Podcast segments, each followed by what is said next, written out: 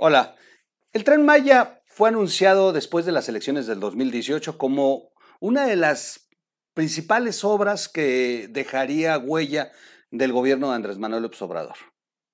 Está programado que sea entregado a finales del próximo año, 2023, pero hasta este momento lo único que hemos visto es retrasos, problemas, corrupción, mentiras y una serie de cambios en el proyecto que cada vez lo alejan más de la vía del destino final. El fracaso del tren Maya se viene eh, de una manera demoledora para el presidente, pues él tenía la intención de usarlo como una de sus herramientas electorales para el 2024. Quédese, vamos a platicar de esta columna que escribe Raimundo Rivapalacio y eh, la ha titulado Estalla el tren Maya. Se prendieron los rojos. Se prendió la alerta general en Palacio Nacional por esta obra que se les está yendo de las manos. Vamos al intro y regresamos.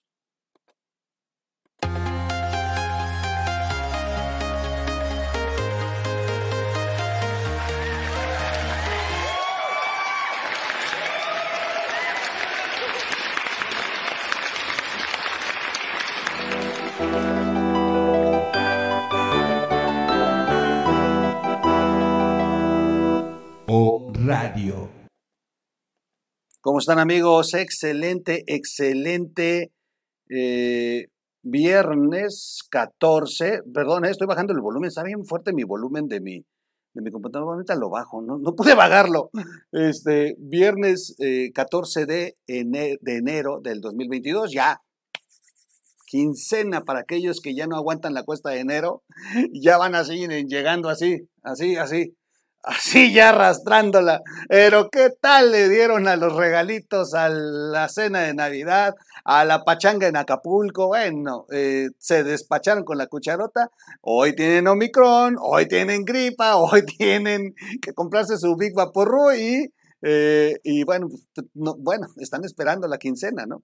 Este, qué bueno, qué bueno que eh, ya, ya, ya están a un día de poder cobrar, los que pueden cobrar porque en este país cada vez hay más y más y más desempleados. Yo, por ejemplo, yo no cobro, yo tengo muchísimos años de no cobrar en una quincena, ¿eh? de verdad, se los digo, yo vivo al día de lo que gano, de lo que gano produciendo, comercializando y trabajando como tantos mexicanos.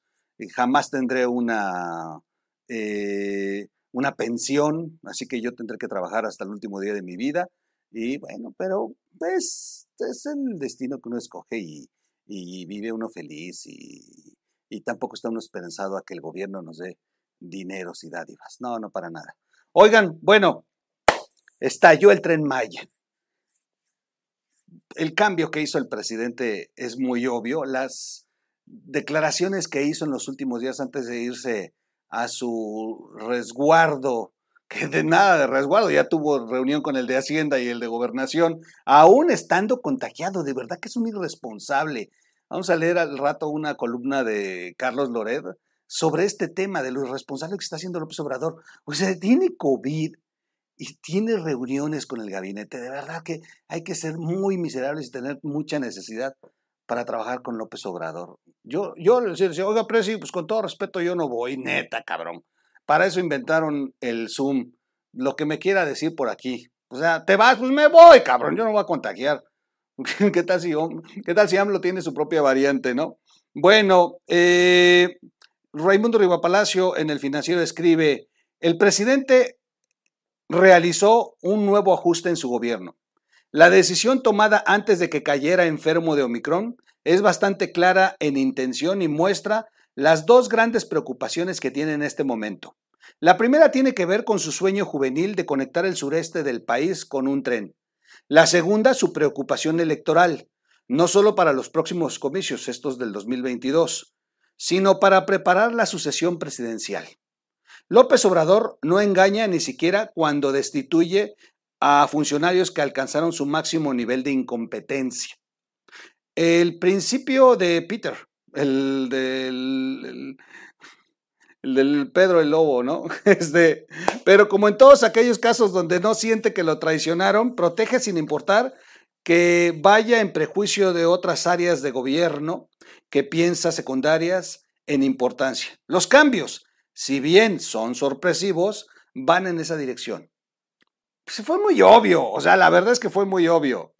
Eh, lo más relevante por lo que significa para él, aunque menor en nivel jerárquico, es el reacomodo que hizo para rescatar la obra del tren Maya, cuya programación para que se entregue y empiece a funcionar a finales del próximo año está en riesgo. Visto en, retrospectiva, perdón, me, ya, me parezco a García Vilchis, pero me voy a cambiar la imagen. Por eso me trabé, por estar pensando en la imagen. Ahí está, ahí está. Eh, eh, visto en retrospectiva, el presidente adelantó la semana pasada lo que venía pensando cuando anunció que se cambiaría el trazo de la ruta en Quintana Roo y que apelarían a la, a la comprensión de los hoteleros para poder adquirir los espaldares de sus terrenos, con lo cual habrá un costo de mil millones de pesos si aceptan vender parte de sus propiedades. Y lo dije aquí en un video. Ahí ya se metió en broncas. Ya se metió en broncas porque también, a ver, y, el, video de Lored ha sido, bueno, no de Lored, de Latinus, ha sido, que por cierto es de Ochoa, este, ha sido atinadísimo. Cuando desnudaron el tema de cómo miserablemente han hecho las asambleas manipulándolas para arrancarles de sus tierras a, los, a los amigos de la península de, de Yucatán. Es, la verdad que por donde pasa el tramo se han atascado con aquellos que no tienen capacidad jurídica ni, ni el conocimiento de la ley y terminan cediendo porque compran a dos, tres, porque hablan por ellos dos, tres abogados que ni conocen y finalmente hacen acuerdos y a muchos ni siquiera les han pagado. Y por ejemplo, el caso de la señora esta que, se, que, que entrevistaron, ya hasta le habían tirado la casa y ni siquiera le han pagado. O sea, han sido unos miserables, pero qué diferencia cuando te enfrentas a consorcios como Scaret, donde hay dinero, donde hay, se te va a meter una bronca porque además no son empresarios mínimos. Y, vamos más allá, o sea, el bueno, el propio, la propia empresa Disney, si ustedes no lo sabían, la propia empresa Disney tiene hectáreas y hectáreas compradas allá en la selva, en, la, en Quintana Roo, porque ellos dentro de sus parques para el futuro tienen contemplado construir en, allá en la Riviera Maya eh, un parque de Disneyland. O sea, y, así como ellos, otros, otros y otros. Entonces no tan fácil se van a meter a expropiar, porque se van a meter en una bronca brutal. Y, y, esta mañanera, cuando López Obrador casi, casi rogando, ojalá y nos puedan ayudar, dije, ya valieron, ¿eh?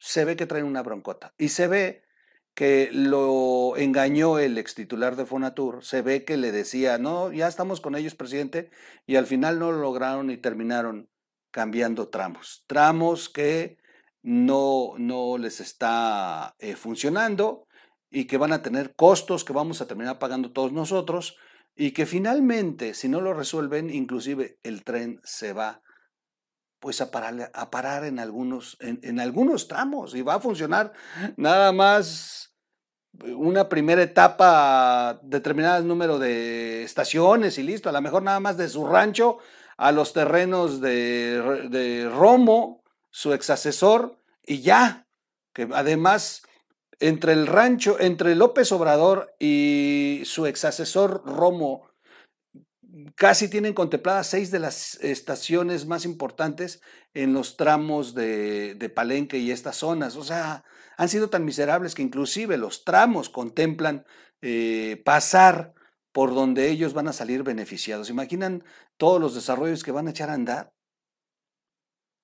Bueno, pues esto también lo ven los empresarios hoteleros y dicen, ¿por qué te tengo que ceder? Donde yo ya compré hace años, donde yo tengo pensado construir, para que tú sí te puedas salir beneficiando y al rato te conviertas hasta en mi competencia, si soy más imbécil o qué. La verdad es que la tienen contemplada.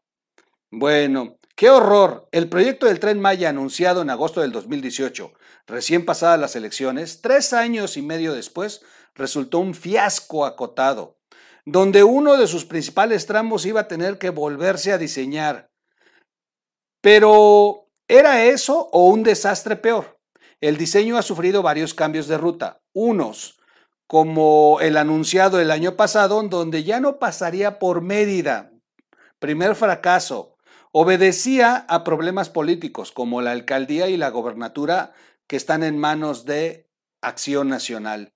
No quería el presidente regalarles parte de su sueño, pese a que Mérida es la única ciudad por donde pasaría, que tiene una estación de ferrocarril y las vías para que pudiera entrar sin problema a la misma. Ya estaba todo. Lo único que tenían que hacer es conectar la vieja vía a Mérida y hasta utilizar y remodelar las estaciones del ferrocarril en Mérida. No, no quisieron. Lo desviaron. Díganme si no tienen basura en el cerebro. Otros cambios no fueron por motivos ideológicos, sino por incapacidad de sus gestores, como el titular que removieron. Rogelio Jiménez Pons, que como director de Fonatur fue el responsable de realizar la obra, admitió recientemente que ésta tenía cinco meses de retraso por burocracias y fallas geológicas. Para que no se escuchara dramático, funcionarios federales las llamaron socavones, pero en realidad eran cenotes que no se habían visto en el trazo original. Algunos de ellos los rellenaron con cemento. Fonatur lo ha negado. No podían hacerlo con todos, ni construir puentes para librarlos, como en algún momento lo consideraron. Y es cierto esta versión de que han estado rellenando los, cenotes con cemento. Aunque lo niegue Fonatur, ha sido un escándalo. Bueno, el propio Romo, el propio Romo tiene multas en, en Semarnat por haber rellenado cenotes. O sea, ya para ellos ya es su modus vivendi con tal de eh, alcanzar sus proyectos personales y ambiciosos, les ha valido madre dar en la torre a eh, los cenotes que están protegidos a nivel mundial, pues.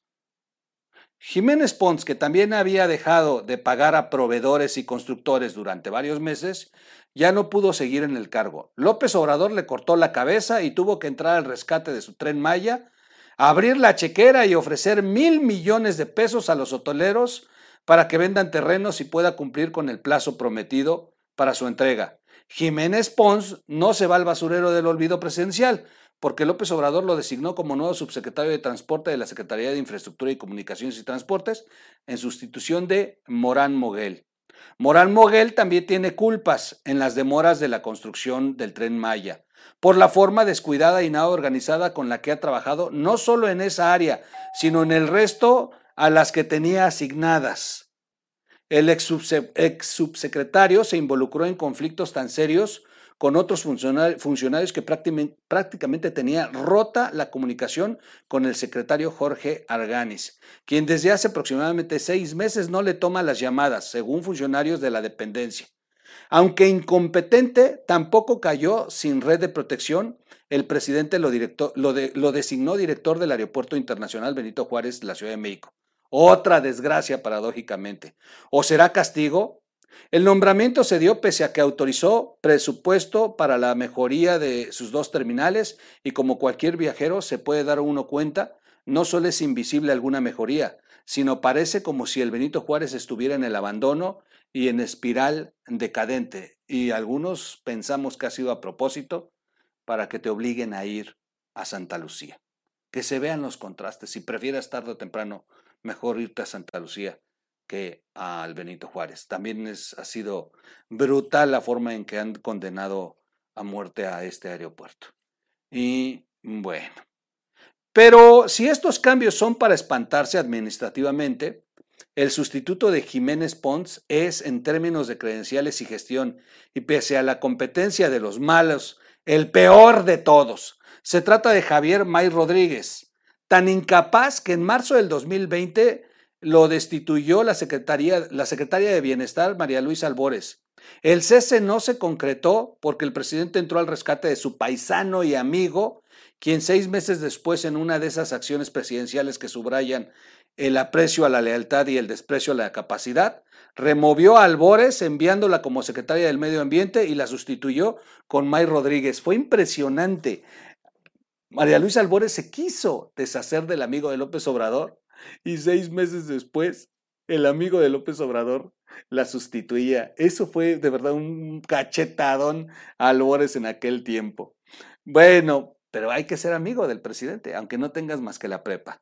May Rodríguez siguió siendo lo que era, entregando a quien desde el principio de la administración tenía a López Obrador como su cuña, la secretaria de Bienestar, Ariadna Montiel, una operadora política con experiencia que trabajó con Gabriel García Hernández, que era responsable en Palacio Nacional de la estrategia electoral, quien le indicaba en qué zonas inyectar programas sociales para tener una mayor rentabilidad política. Montiel sustituiría a May Rodríguez y el puesto de subsecretaria que desempeñaba lo ocuparía María del Rocío García Pérez, que trabajó con López Obrador desde que era jefa de gobierno en la Ciudad de México. Era el jefe de gobierno, desde que él era el jefe de gobierno, perdón. Fonatur tendrá como director a un probado incompetente, por lo que no nos deberá extrañar que el control de la obra, de facto, pase a manos del ejército. May Rodríguez podrá seguir cobrando el erario sin hacer mayor daño a la administración, mientras que abre los espacios para que el presidente comience a estructurar lo que será su nueva máquina electoral, con Montiel como una de sus cabezas estratégicas. Bueno, pues ahí está. Ahí está el, eh, el problemón en el que anda y lo hemos dicho aquí en muchos foros y coincidimos con otras voces que pues el presidente se equivoca, se equivoca cuando dice que lo que requiere para trabajar en su gobierno es 90% eh, de lealtad y 10% de capacidad. Hoy él es el principal, eh, la principal víctima de este pensamiento tan mediocre. El presidente ha puesto a muchos amigos, pero sin la capacidad, sin la preparación, sin ser profesionales en la materia, y lo que han ocasionado son pérdidas millonarias para el erario que pagamos nosotros, eh, obras de dudosa calidad y una serie de atropellos que se han cometido con tal de cumplir el sueño del presidente. Pasen por quien pasen.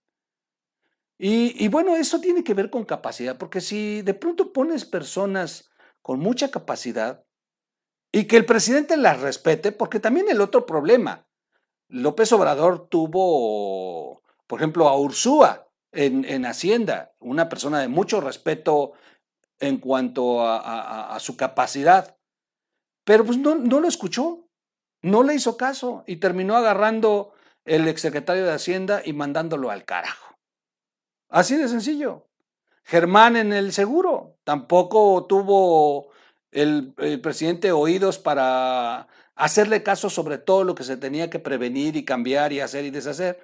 Y, bueno, pues terminó renunciando. O sea, el problema de López Obrador es que ha dejado ir a personas que le habrían podido arreglar los problemas. Quizá no son con la lealtad y la obediencia como a él le gustan. O sea, que no le repelen, o que no se atrevan a decirle, presidente, eso no se puede hacer. Yo le sugiero que mejor hagamos esto. Eso jamás se escuchará en un leal a Obrador. Quiero que el tren pase por tal lado. Sí, presidente, así se cumplirá. Eso es lo que quiere escuchar López Obrador. Y cuando ya van al campo, pues no se cumplirá porque no es, o sea, pues no siempre van a poder cumplir sus caprichos del presidente, esa es la verdad. Necesitas personas capaz, capaces, con preparación, para que puedan inclusive debatir tu idea y decirte y orientarte y decirte lo que debes de decidir basado en el conocimiento de alguien. No, presidente, eso no lo vamos a poder hacer por esto, esto, esto y esto. Yo le propongo esto. Inclusive lograríamos acortar tiempo, dinero, y nos evitaríamos este conflicto. Esto. O sea, una persona preparada da una respuesta así. Los que hoy gobiernan junto a Andrés Manuel, lo único que dicen, sí, señor presidente, se cumple la orden. Y a los demás que nos lleve el carajo. Como en salud, como en el tema de la pandemia en este momento. No hay mejor ejemplo. Ahí está López Gatel. Bueno, no está. Nadie lo ha visto. Lo escondieron en el peor de los momentos. En fin, Soy su amigo Miguel Quintana. Búsquenos como radio en las plataformas para podcasts y comparte el video, dele clic, dele clic a la campanita, compártalo, dele like, suscríbase y recuerde que en los videos del troll nos está donando ya. Ya no, ya aquí ya no hay donativos con el troll. Nada de número de cuenta, nada de PayPal, nada de aplicaciones. No donen con el troll porque las cosas están muy difíciles. Y bueno, ya platicaremos de lo de Siri, Siri Group, lo de Siri Banamex está muy interesante. Ahí hay mucha controversia de, eh, de qué, qué es lo que realmente ocurrió. Ya lo platicaremos en otros videos. Vámonos. Vámonos.